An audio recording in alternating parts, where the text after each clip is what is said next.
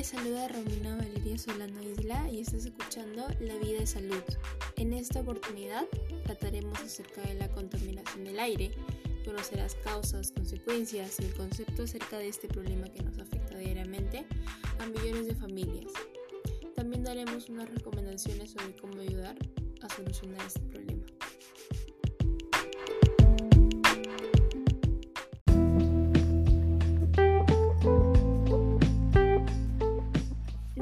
Entender como contaminación del aire a toda acción que perjudica al ambiente.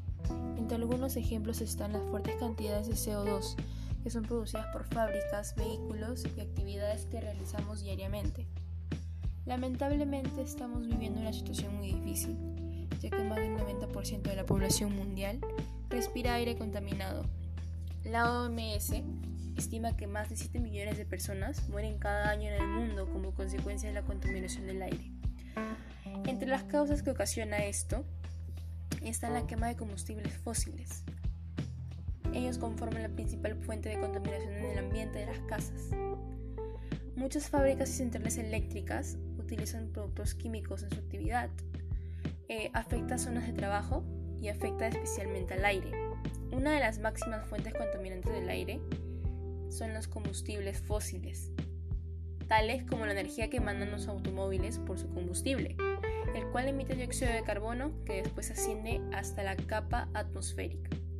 El ganado también produce metano y amoníaco, y unido a la quema de residuos agrícolas, genera cerca del 24% de todos los gases de efecto invernadero emitidos en el mundo. La quema de residuos a cielo abierto y los desechos orgánicos en los vertederos liberan a la atmósfera dióxidas nocivas, furanos, metano y carbono negro.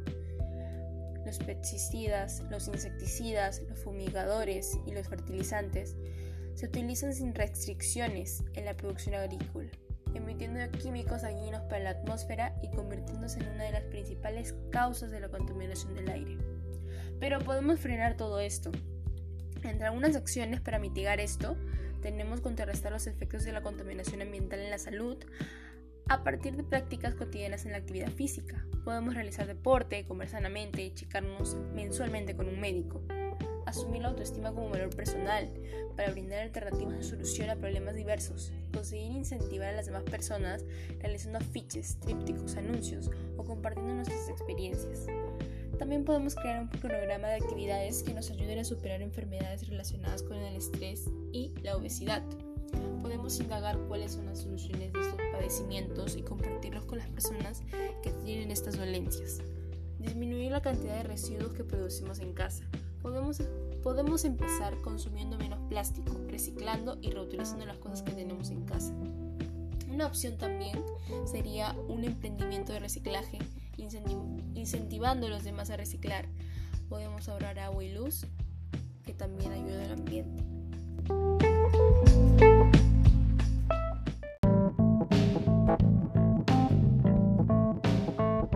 Bueno, con todo lo mencionado, estoy segura que tú ayudarás a mejorar el planeta, a mejorar su condición con estas propuestas que hemos planteado en esta linda aventura. Finalmente te invito a compartir esto para que pueda llegar a muchas más personas y para que juntos podamos salvar nuestro mundo. Gracias por permitirme llegar a ti. Nos encontraremos nuevamente muy pronto para poder seguir compartiendo y ayudando. Recicla hoy y disfruta mañana.